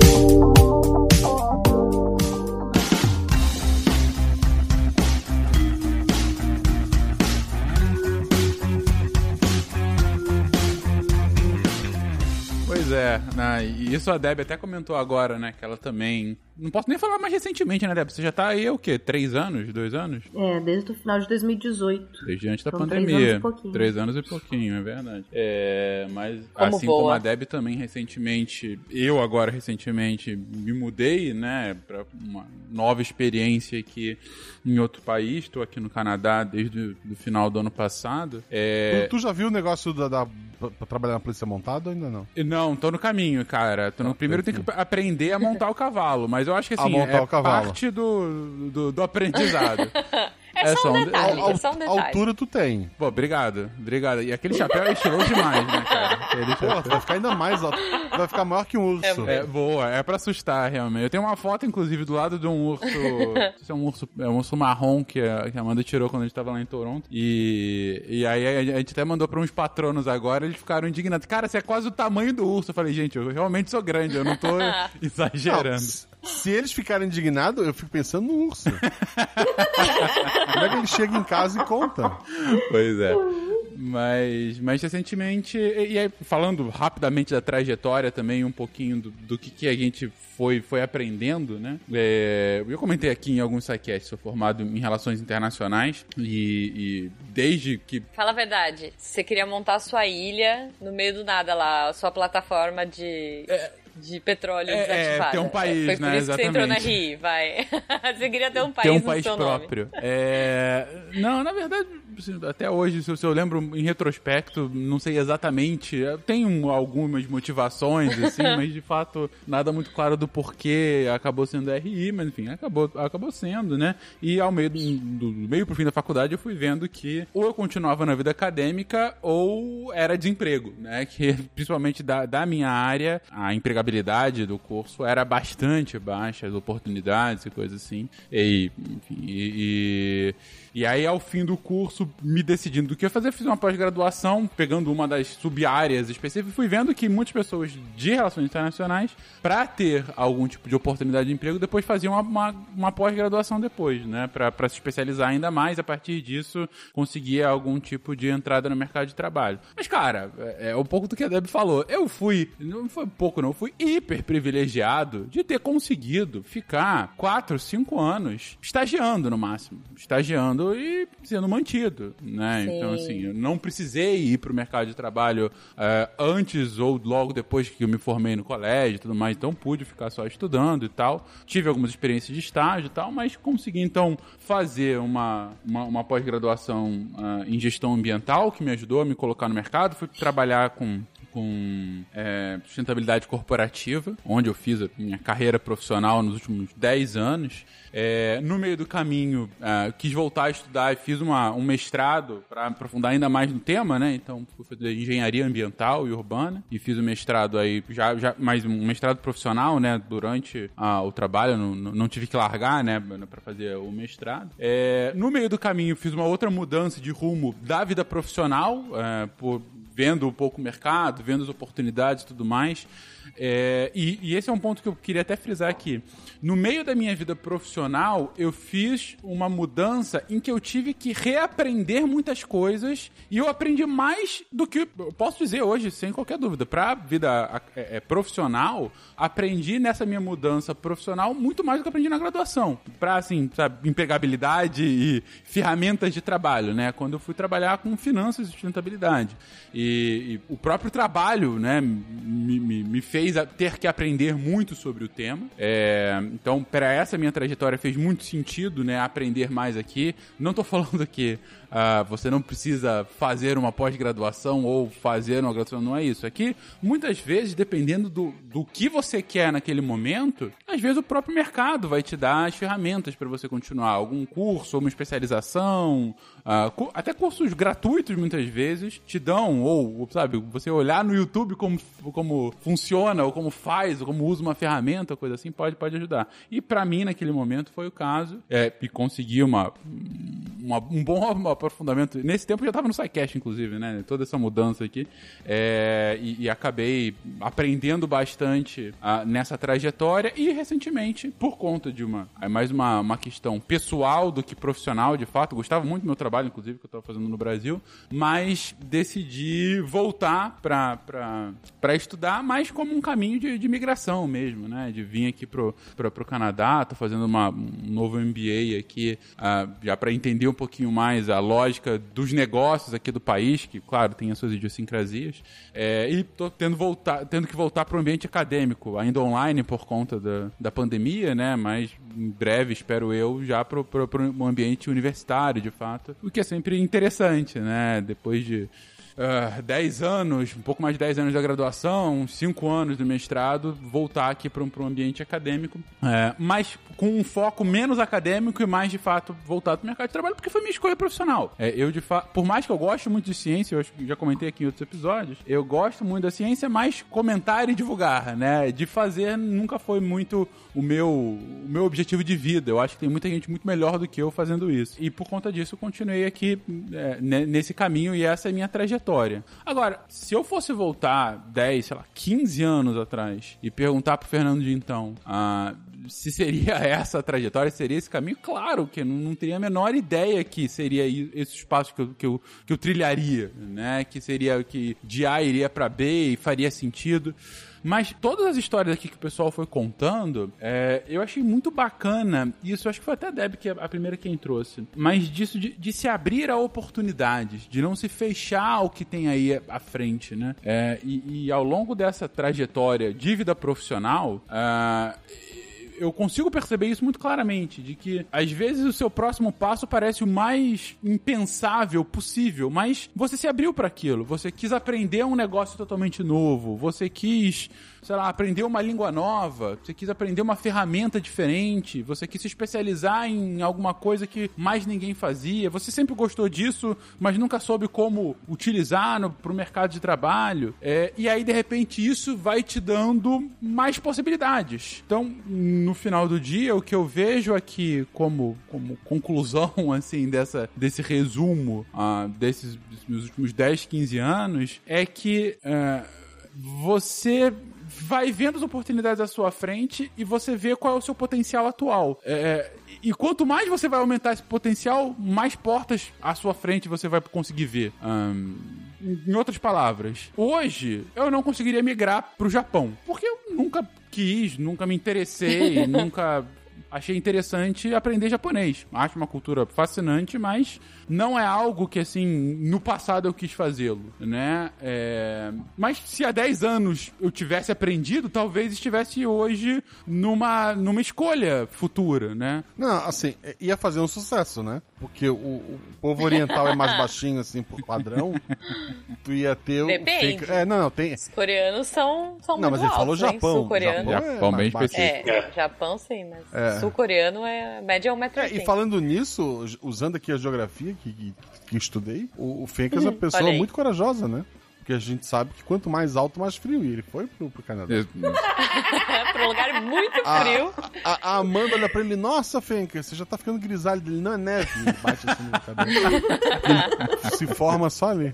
Ô, Guaxa, você tem que pensar pelo outro lado, né? Que do, como ele tem dois metros foi pro Canadá, se a MBA não der certo, ele pode ir pra NBA também. Boa, é verdade. É verdade. Ai. Obrigado por isso, os caminhos não acabam, né? Tá vendo? É, Pode ir pro outro lado aí, no caso. É, é engraçado assim, o Fênix falou, ah, é, o Fênix, a Juba tinha falado antes, de, de, ah, eu estou usando a minha graduação eu hoje uso menos de 10% do que eu vi na faculdade. Uhum. Porque eu estudei geografia, o foco maior era bacharelado, eu tinha lá, sei lá, topografia, tinha mapa, tinha um monte de coisa, e daí eu acabei indo pra, pra licenciatura. É, e, obviamente, tu usa o básico de tudo isso para ensinar as crianças, mas eu, a princípio, como eu falei, com 19 eu dava aula em Floripa e pegava contrato temporário. Era três meses de licença prêmio que o professor tirou, eu ia lá, dava três meses de aula, aí eu acabava o contrato, eu saía, os alunos reclamavam do professor que voltou, voltou, desculpa a todos os professores que voltaram. Porque o, o, o, mais novo sempre chama mais atenção. E daí era só contrato em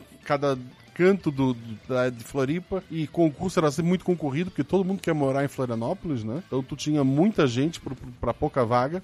E daí eu fui vendo, porra, por que, que eu posso fazer? Aí pro interior pagava melhor e era muito menos concorrido. Daí eu fiz aqui pra, pra Gaspar, né? Passei. Tinha uma vaga só, então eu passei em primeiro. E enquanto em Floripa eu, eu mal conseguia me posicionar assim pra, sei lá, pra ver meu nome nas primeiras páginas. Mas é porque era muito concorrido, pagando menos, né? Muito concorrido. E daí aqui dando aula, aqui por ser um muito menor a cidade, é... eu fiquei conhecido dando aula na, na prefeitura. Fui chamado para dar aula num colégio particular, né? Então eu dava aula na prefeitura, dava aula no colégio particular. É... E mais de um colégio particular eu acabei dando aula, né? Podia até escolher. E daí eu tava, pô, professor, é isso aqui. Eu tô ganhando na prefeitura, tô ganhando no particular. Que legal. E daí a minha esposa não aguentava mais dar aula, ela é professora de, de português, né? Ela se inscreveu para um concurso do Instituto Federal. E ela tava grávida e tal. Daí eu falei, porra, é em outra cidade. Por mais que fosse pra trabalhar aqui no, no, na cidade vizinha, tu não podia fazer a prova aqui. Tinha que fazer lá, é, ou em Florianópolis, ou em. Florianópolis acho que nem tinha, mas era em Araquari que a gente fazer, que é do lado de Joinville. Aí eu, porra, tu vai até lá, eu vou fazer, só, eu vou me inscrever. E daí eu me inscrevi vi junto com ela. A gente não tinha carro na época, era bem longe. Ah, no sábado era aniversário do, do, do meu sobrinho, né? Do, do, do sobrinho de sangue dela e no domingo era a prova. A gente viu que não tinha ônibus no dia seguinte, a gente nos planejou, porque a prioridade é de se tornar da festa de aniversário. A gente estava na festa, uma amiga da, da, da, da, minha cunhada falou: Ah, eu tô indo embora agora, porque amanhã cedo eu vou lá para Aquari fazer uma prova. E daí a minha cunhada falou: Pô, minha irmã vai também. E daí a gente já combinou: Não, amanhã tu passa aqui, a gente vai todo mundo junto, racha a gasolina, né? E daí a gente não ia fazer essa prova e a gente foi. E chegou lá. Eu não tinha estudado nada pra prova, eu tinha recém terminado a minha especialização em gestão escolar, né? Esses é um curso que eu uso pra caramba hoje. E a minha esposa tinha estudado, tinha se preparado assim na medida do possível. Todo mundo nervoso. Eu só queria acompanhar minha esposa. Os outros restos da sala queria passar. E daí eu fiquei em primeiro.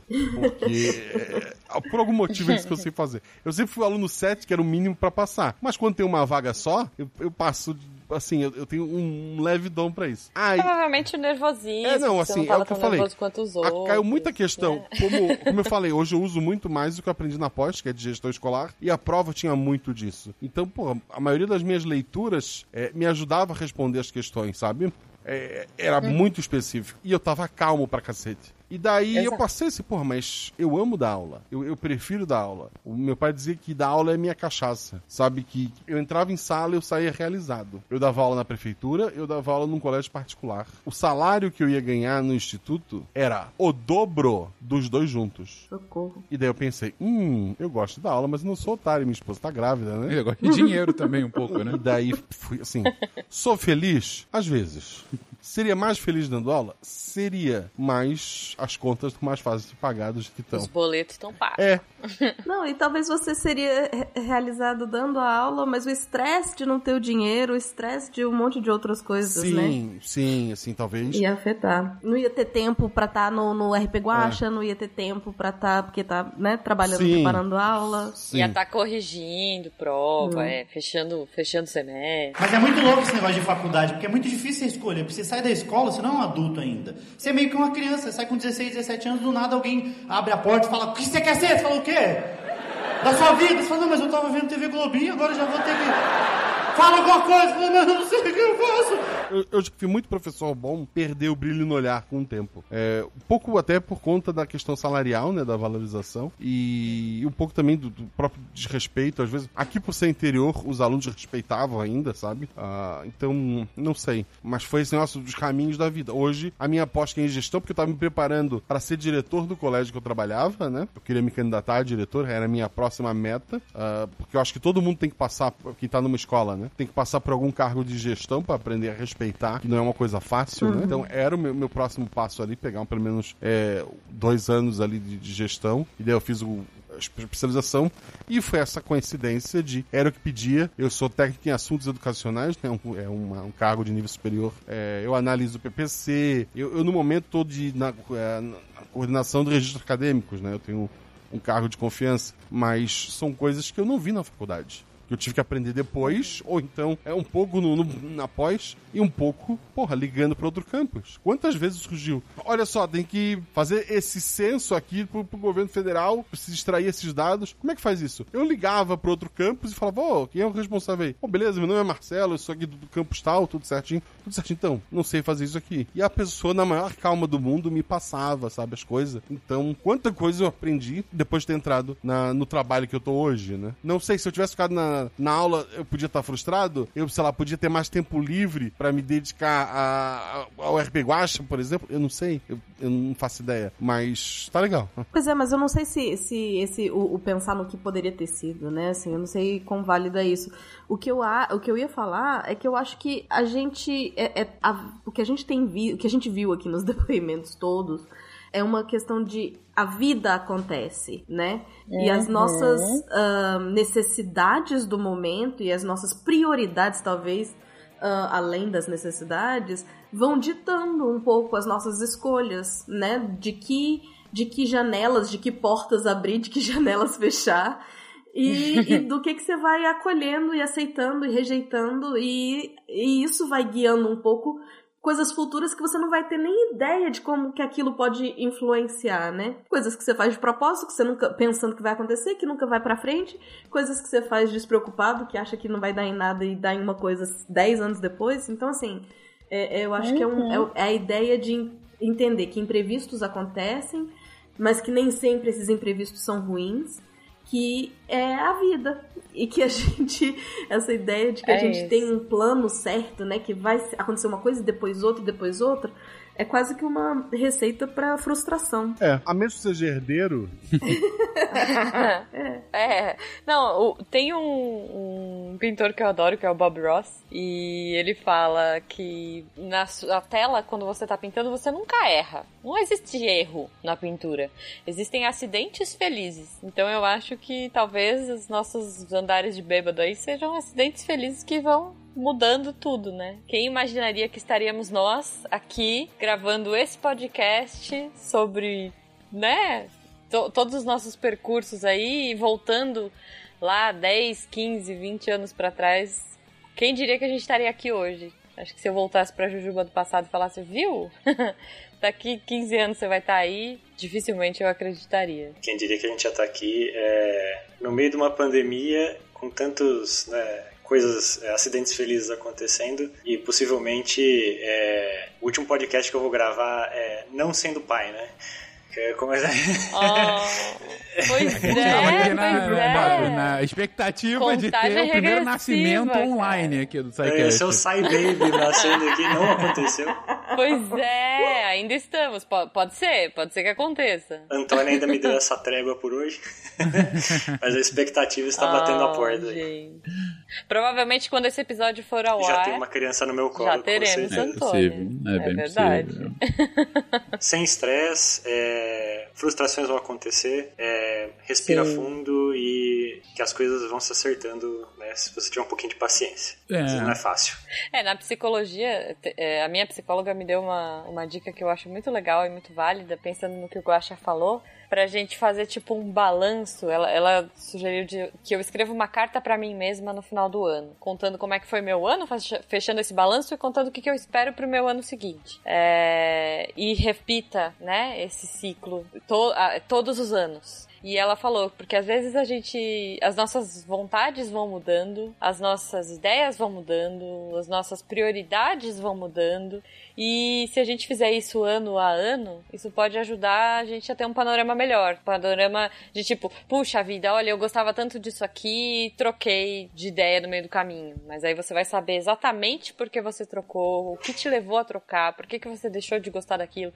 Acho que talvez fiquem uns e menores do que o, o que o Guaxa comentou, assim, né? Poxa, e se eu tivesse? Não sei, fica uma sugestão aí. Eu tô adorando fazer esse processo e fica o um convite para vocês aqui da bancada e para os ouvintes também fazerem esse balanço anual aí dos, das suas expectativas e das suas realidades para ano a ano para você ver como que as coisas mudam e tudo bem as coisas mudarem e às vezes elas mudam para melhor. É isso. Esse cast ficou haribô pra caralho, hein? Já disse o poeta, né? O que deve? É? Haribo Tipo, é aquela uma coisa meio, doce. meio, meio paz e amor, meio. Então, gente, ah. vamos fazer assim e tal. Meio. meio. Não?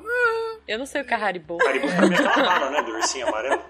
É, eu pensei que fosse aquela balinha. Eu não conhecia a expressão, não. É, ficou um pouquinho coach, mas eu acho que sempre quando a gente fala de, é. de da, da, nossa vida, acaba ficando um pouco nisso, né? Tipo, é, é, tipo, ah, vou falar da minha vida. Ok, mas o que, que isso tem a ver com quem tá ouvindo, né? É falar, olha, eu aprendi é, isso. É, é janeiro. Quiser, é. é. janeiro, é férias. Mas as pessoas se, as pessoas se identificam também. É mais isso, é tentar, é tentar pegar o que, o que faz sentido para cada uma das pessoas. Mas o que eu queria realmente só deixar registrado é o ataque frontal que a Deb e a Juba fizeram ao Contrafactual, que é um podcast da casa e que se pauta no IC. E vocês estão criticando isso aqui, aqui gente. Como é que coisa mais. Eu acho um exercício não, válido. Não, não, não. Eu não, tô falando, eu não tô criticando. Eu acho ótimo os ICs, gente. Se não tivesse IC, eu não tava aqui sendo podcast. Eu acho um exercício de ciência massa, mas pra vida eu acho meio complicado, porque IC é... não foi, e aí? Mas, gente, eu acho que o ponto aqui, de fato, é a gente, longe de querer ser um podcast de coach, que é um negócio, enfim, que temos sérias restrições Não, aqui no SciCast. É, mas o, o, ponto mais era de fato trazer um pouquinho das histórias, trazer do, dos nossos caminhos, né? E do que, que a gente aprendeu ou está aprendendo e que pode fazer ou não sentido para a vida de cada um que está ouvindo aqui. Pode ser que podcast tenha sido só uma coisa, como eu disse, um, um, um apanhado de experiências anedóticas e que vocês, bom, souberam um pouquinho da, da, trajetória de cada um que gravou aqui e acabou aí. Pode ser que vocês tenham pego alguma coisa que possa fazer sentido para o momento em que vocês estão vivendo agora. Bom, e aí. É. Põe aí no comentário. É exatamente. A, a, a, é, como qualquer obra de audiovisual, ela é tão boa quanto a experiência que, no caso, o ouvinte tem dela, né? Então, se isso serviu para você de alguma forma, ótimo. Se foi apenas uma hora e meia aqui de vocês ouvindo da nossa vida, enfim, espero que vocês tenham curtido vidas tão diversas como essa. Mas semana que vem a gente volta aqui para continuar falando de ciência. Um beijo para todo mundo. Até mais. Beijo. Eu tô mandando beijo em Libras. Também foi outra outra coisa que eu aprendi aí nesse e que processo. Não serve nada no arquivo.mpt. ah. Thank you.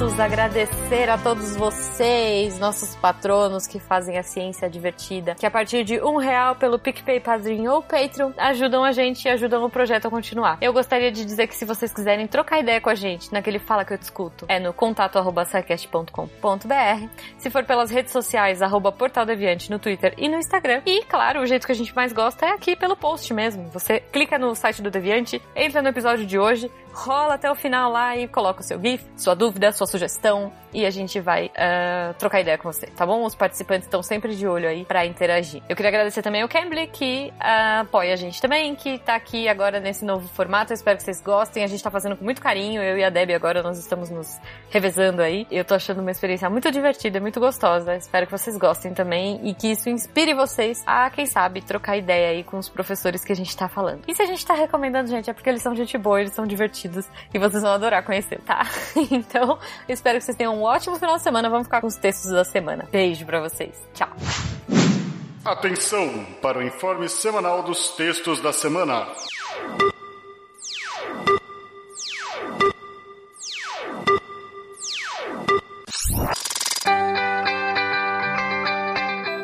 Na segunda-feira, lembrai-vos da guerra. Ai, não dá, gente.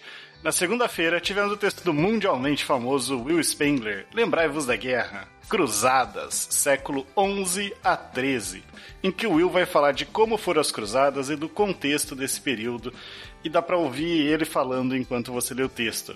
Confere lá para ver se é verdade. Quarta-feira tivemos um texto para você que só toma cerveja se for puro malte. Será que é mesmo? Será que só toma puro malte? O Lucas Souza, do Geologia Geral, escreveu sobre um processo que tem verificado que algumas puro malte não são tão puras assim. Confere lá o texto Puro Malte das Cervejas. É possível qualificar sua veracidade? A crescente exigência de qualidade do brasileiro para atingir os padrões mínimos de cervejas europeias. E para fechar a semana, na sexta-feira está saindo um spin de notícia em forma de texto para você que gosta de saber de tudo sobre IA. Confere o texto do Igor Alcântara, o cara que é tão especialista em IA que até as iniciais dele são IA, Igor Alcântara. Dessa vez, ele vai trazer uma notícia sobre veículos autônomos na agricultura. Estes textos e muito mais você encontra em www.deviante.com.br. E você também pode se tornar uma redatora deviante. Mande um e-mail para contato@saicast.com.br. Eu sou André Trapani e esse foi o informe semanal dos textos da semana. Agora fiquem com a vinheta de encerramento. Este programa foi produzido por Mentes Deviantes. deviante.com.br. Este programa foi editado por Tapcast. Edições e produções de podcast.